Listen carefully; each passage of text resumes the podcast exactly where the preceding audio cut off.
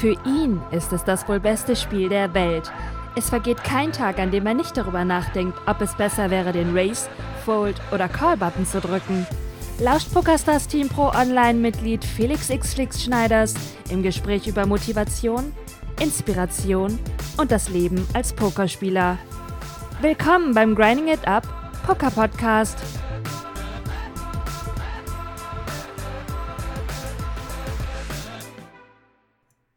Liebe Pokerfreunde, hier ist der Flix. Herzlich willkommen zu Folge 16 des Grinding It Up Poker Podcasts. Ich freue mich immer jedes Mal aufs Neue, wenn ich dieses Intro einsprechen darf, weil ich merke einfach, wie sehr mir dieser Podcast in so kurzer Zeit schon ans Herz gewachsen ist. Ich merke auch vor allen Dingen selber, wie wichtig mir persönlich Podcasts geworden sind, wenn ich mit dem Fahrrad zum Office fahre, von dem wir aus streamen, jeden Tag eine halbe Stunde hin, halbe Stunde zurück. Perfekte Podcast-Zeit. Wunderbar, um vorher so in the Zone zu kommen, den Motivationskick nochmal zu kriegen und hinterher nach der Session, egal wie sie gelaufen ist, nochmal so zum Runterkommen, ne? runterfahren. Mega gut und ich finde es super interessant, ähm, wie wichtig inzwischen wieder Voice und Audio geworden sind in unserer Zeit, wo wir ja einfach darauf abzielen, möglichst viel Zeit zu sparen und vor allen Dingen eben auch Zeit äh, produktiv zu nutzen. Und ich hoffe, mein Podcast kann euch, was das angeht, auch diesen Value bieten und freue mich natürlich wie immer über Feedback. Jeder Art. Social Media, Kommentare auf Twitch, wo auch immer ihr mir Nachrichten schickt. Ich werde versuchen, äh, euch immer zu antworten. Und ich freue mich immer auf eure Nachrichten, ich freue mich auf euer Feedback. Ja, ähm, heutige Folge, es geht um das Thema Offense und Aggression, warum Aggression im Pokern so wichtig ist und wie wir darauf gekommen sind, Tja, wie immer, es gibt in unseren Live-Trainings, die wir täglich machen auf Grinding It Up TV, immer irgendwie so Trigger-Momente. Und ich liebe diese Trigger-Momente, weil das sind die echten, die authentischen. Diese Raw-Momente, wo der Real Talk losgeht, so wo du merkst, jemand stellt eine Frage oder stellt mir eine Frage und ich baller einfach raus, was mir dazu einfällt und ähm, nehme kein Blatt vom Mund. Und ich liebe diese Momente und genauso muss das auch sein. Und ähm, genauso machen wir das auch weiter, weil das sind, glaube ich, die Content-Stücke, die euch auch am meisten interessieren und auch weiterbringen und die mich persönlich auch natürlich irgendwo weiterbringen, weil ich reflektiere darüber auch nochmal über meine Gedanken. Und in dieser Podcast-Folge geht es um das Thema Aggression im Poker. Warum ist Aggression wichtig? Warum ist es so wichtig, in der Offensive zu bleiben? Und wie wir darauf gekommen sind, werdet ihr jetzt hören. Der Julian, der Marta Leao, der immer ganz oft im Training dabei ist bei uns im Voice-Chat, der hat eine Frage gestellt und der hatte eine, ein paar nicht so gute Sessions hinter sich und äh, das sind immer die Sessions, in denen dann so der wahre, wahre, wahre ja, Schwachpunkt eben rauskommt und ähm, man, man öffnet sich und merkt halt auf einmal irgendwie, hey, da stimmt noch was nicht so genau mit meinem Mindset und wie kann ich das noch verbessern? Und Julian hat eine Frage gestellt und diese Frage war eigentlich, hatte mit Aggression oder Offensive gar nicht so viel zu tun, aber wir sind auf das Thema gekommen. Wir sind auch auf das Thema gekommen, warum ist es so wichtig, aggressiv zu sein und aggressiv zu bleiben, aber auch gleichzeitig, ähm, warum ist es so wichtig, dran zu bleiben mit der Aggression in der Offensive und sich niemals unterkriegen zu lassen. Und äh, gerade bei Turnieren eben in das Mindset zu kommen, dass man tatsächlich nicht immer alle Turniere gewinnen kann und auch nicht muss, sondern im Gegenteil, das langfristige Denken im Vordergrund steht. Und ja, um dieses Thema, ihr merkt schon, ich schweife ab, deswegen hört euch das Podcast-Segment an und lasst mich wissen, wie ihr es fandet. Ähm, ich fand es mal wieder on fire. Also viel Spaß dabei. Ich weiß nicht mehr wohin. Ich glaube, ich mache ab jetzt. Äh, wisst ihr was? Ich habe mir überlegt, ich, ich gebe das Pokerspielen an den Nagel. Ich mache einfach, ich mache einfach nur noch Coaching. Jeden Tag. Aber nur noch halb so viele Zuschauer. Aber dafür sind die halb. Aber halb so viele Zuschauer doppelt so glücklich, oder? Wie seht ihr das? Ja, ein bisschen spielen müssen wir schon noch auf, glaube ich. Irgendwann haben wir auch keine Hände mehr. Irgendwann komme ich hier hin und dann sind gar keine Hände mehr da. Du kannst ja nicht aufhören zu spielen, bevor das 1650er Zoom nicht nach dir benannt ist. Das stimmt. Das ist das Erste. Das Zweite ist, ah, ich will eigentlich alle Turniere schippen. Ich will das 109er Monday, ich will das 109er Fast Friday, ich will die alle schippen. Ich will die alle noch schippen. Ich schipp die alle noch. Ist mir egal. Ich schipp die alle noch. Ich Geil. bin jetzt übrigens dazu übergegangen, nur noch 1.10er zu spielen, Felix, und 2.20er über Satellites. Okay. Weil ich irgendwie das Gefühl habe, ich spiele gerade nur meine Bankroll runter und hast wenn äh, langsamer es angehen muss. Okay. Wie, aber du hast ja noch genug Bankroll, oder? Das ist ja gut aufgebaut. Ja, ich bin, ich habe 640 Dollar noch. Ja. Ja, ich meine, ob du jetzt klein oder groß spielst, ist ja keine Rolle. Du kannst ja auch bei einem Einer gut abschmatzen. Hast ja bei einem Jumbo-Schrimp ja. auch. Also, so ja, richtig.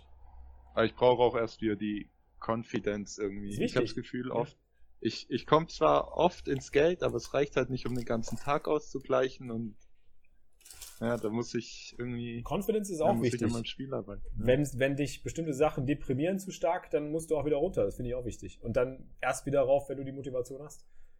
Ja. Okay, manchmal ist ja auch so beim, zum Beispiel, ich vergleiche das mit einem Workout. Manchmal hast du halt Tage oder Wochen, wo du halt ein bisschen weniger Kraft hast. Keine Ahnung. Und die Kraft kannst du erst wieder langsam aufbauen. Du musst halt wieder mit weniger, mhm. weniger Wiederholungen anfangen oder mit weniger Gewicht anfangen. Aber dann baust du es halt wieder konsequent auf, bis du halt wieder so sicher bist, dass du die Wiederholungen durchziehen kannst. Ja. Anders geht's auch nicht. Ist so. So, Ace-Jack Offsuit. Und da, da, brauchst du auch keinen, also da würde ich auch niemanden irgendwie immer so, dich selber vor allen Dingen nicht immer um Erlaubnis fragen, sondern du musst einfach das machen, wonach du dich fühlst. Das mache ich bei mir auch immer.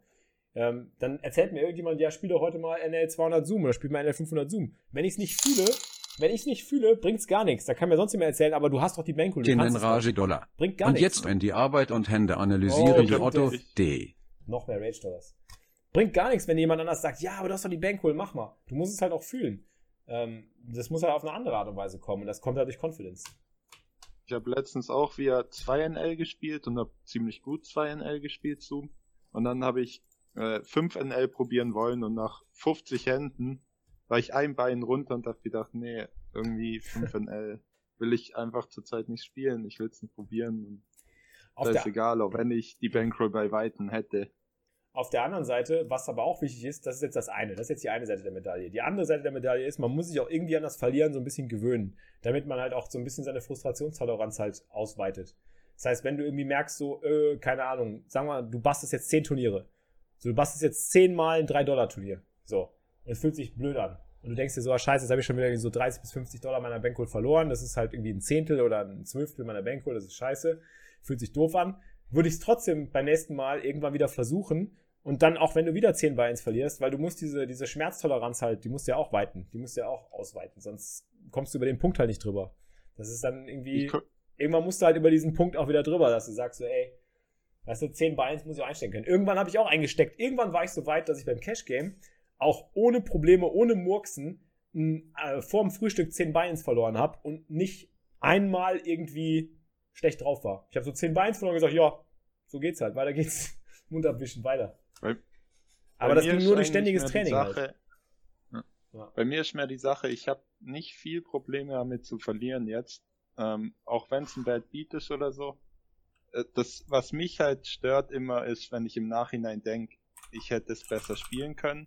Und, oder ich habe halt einen deutlichen Fehler gemacht. Ich hatte letztens eine Hand, die habe ich gestern von Niki analysieren lassen. Mhm.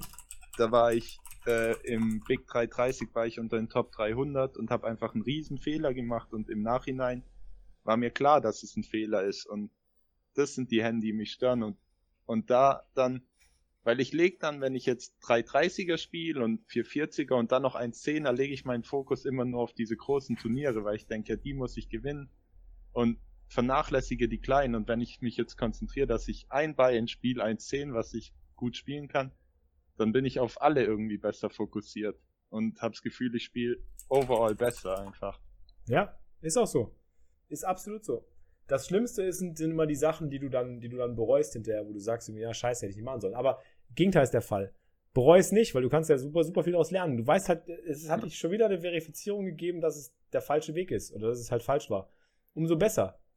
Irgendwann wirst du, wird der Punkt kommen, wo du sagst, das mache ich nicht mehr. Dann ist es automatisch.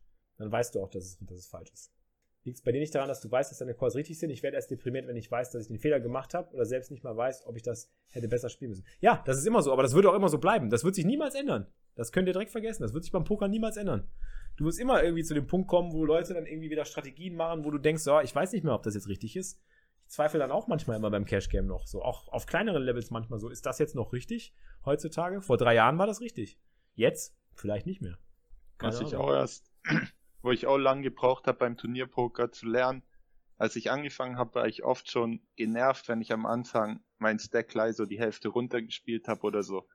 Und das, also ich weiß nicht, ob es anderen auch so geht, aber bei mir war das so, dass ich dann gleich angefangen habe, nicht so, so offensichtlich zu tilten, aber innerlich habe ich schon wenn getiltet und dann automatisch natürlich schlechter gespielt und ja. alles. Und ich hatte jetzt schon so viele Erfahrungen, wo ich mit einem Mini-Stack noch zurückgekommen bin, jetzt gerade im, im Zoom, wo ich drin bin, ich war immer unter den letzten mal vielleicht 50 und hatte immer einen Shortstack, hatte viele All-In-Situationen und jetzt auf einmal bin ich 40. von 100 und habe eine Chance, das Ding vielleicht noch zu shippen. Einfach nur, du musst einfach.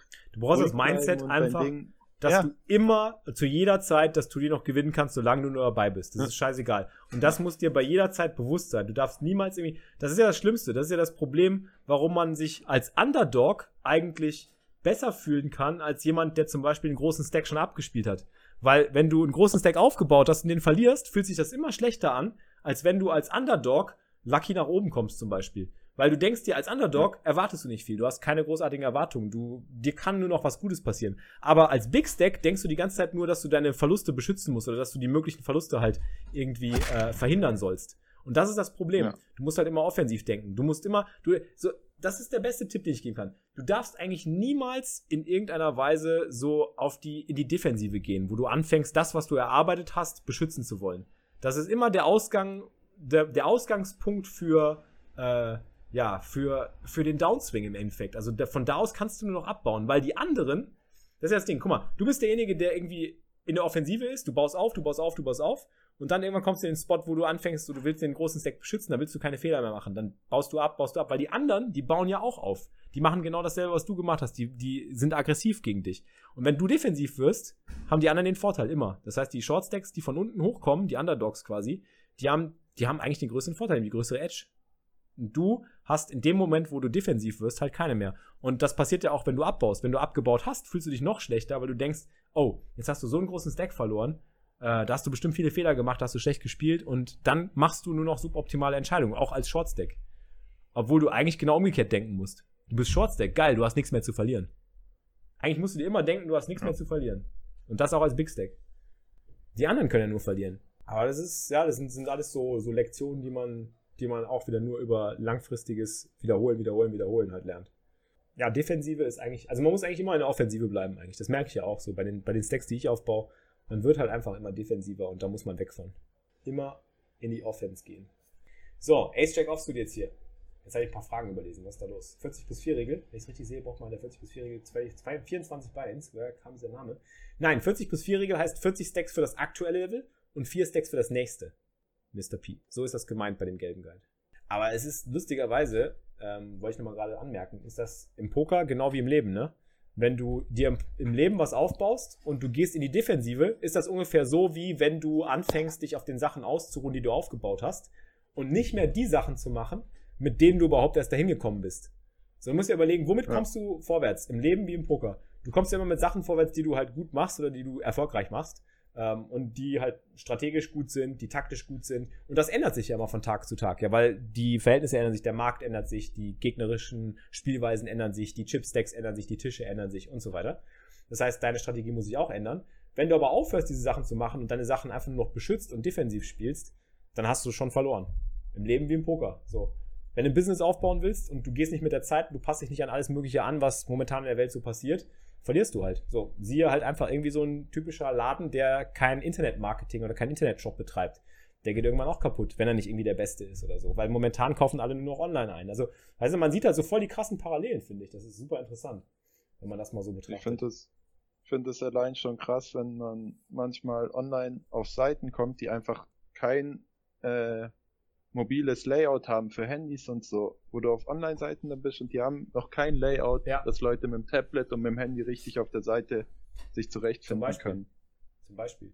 Und es gibt Untersuchungen, dass inzwischen Leute eine Seite äh, gar nicht mehr aufrufen, also die rufen eine Seite auf und wenn die Ladedauer irgendwie fünf Sekunden geht, drei bis fünf Sekunden, dann brechen die ab, dann gehen die gar nicht mehr drauf, dann ist die Abbruchrate extrem hoch, heutzutage. Ja. So. Und äh, also solche Sachen, ja, du musst dich halt immer anpassen an das, was der Markt gerade macht. Das ist im Poker genau das Gleiche. So, du musst halt immer, immer offensiv bleiben. Du darfst niemals defensiv werden eigentlich.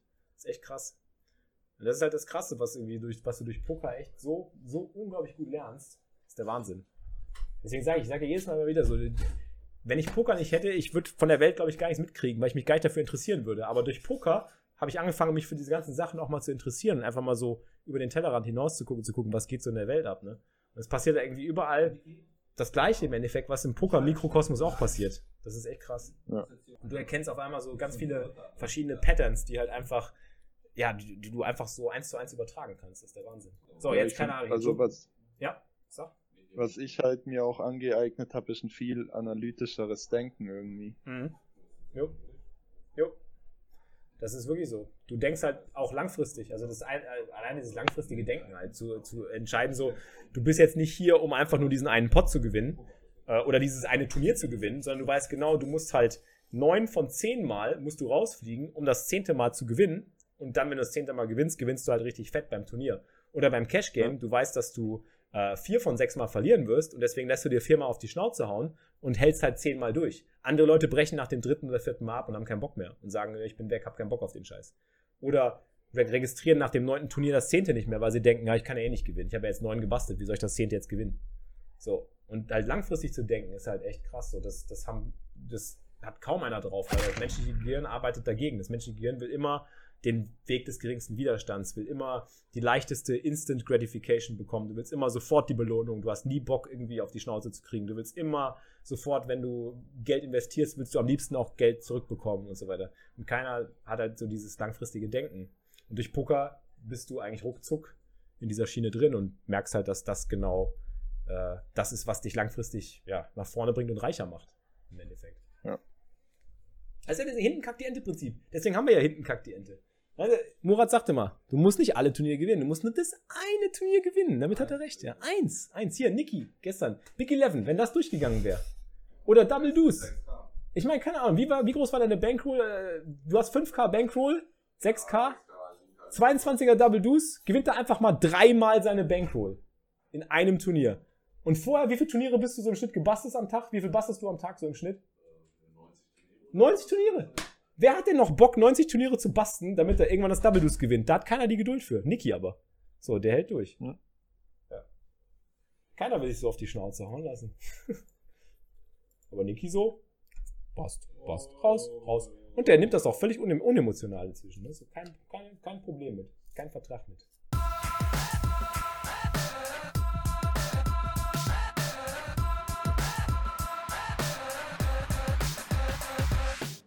So, und jetzt geht ihr in die Offensive, Leute. Fangt an zu ballern, im Poker-Sinne und im übertragenen Sinne. Ähm, seid aggressiv, lasst euch nicht unterkriegen, habt den langen Atem. Ihr lauft einen Marathon, keinen Sprint. Das Hintenkack, die Ente-Prinzip findet Anwendung nicht nur im Poker, aber auch im wahren Leben. Geht niemals nach dem kurzfristigen Profit. Lasst euch nicht frustrieren dadurch, dass ihr kurzfristigen Profit nicht bekommt oder dass ihr diese Instant Gratification nicht kriegt. So ist der Mensch nun mal gepolt, ja. Das menschliche Gehirn Ihr müsst dagegen arbeiten. Ihr müsst da wirklich hart gegen arbeiten, diese Gedankengänge einfach umzustrukturieren und einfach zu wissen, ihr werdet irgendwann immer für harte Arbeit belohnt. Es ist einfach so. Ich hoffe, diese Podcast-Folge hat euch gefallen und wenn dem so ist, dann lasst es mich unbedingt wissen, gebt mir Feedback, schreibt mir auf Social Media, schreibt mir eine Nachricht oder lasst mir gerne auch ein Review hier auf iTunes zurück. Da freue ich mich immer sehr drüber und da freut sich Nessie auch drüber. Die macht sich immer sehr viel Arbeit, den Podcast für uns zu editieren und aufzubereiten. Sie hat auch das Intro gesprochen und an dieser Stelle nochmal ein großes Lob an sie. So Leute, das war's für mich. Ich bin raus. Ich wünsche euch eine gute Woche. Stay hungry und always keep grinding it up, Leute. Euer Flix. Das war's für dieses Mal, liebe Pokerfreunde. Ihr habt immer noch nicht genug? Mehr Poker-Content mit Felix bekommt ihr täglich um 15 Uhr live auf grindingitup.tv. Bis zum nächsten Mal beim Grinding It Up Poker Podcast.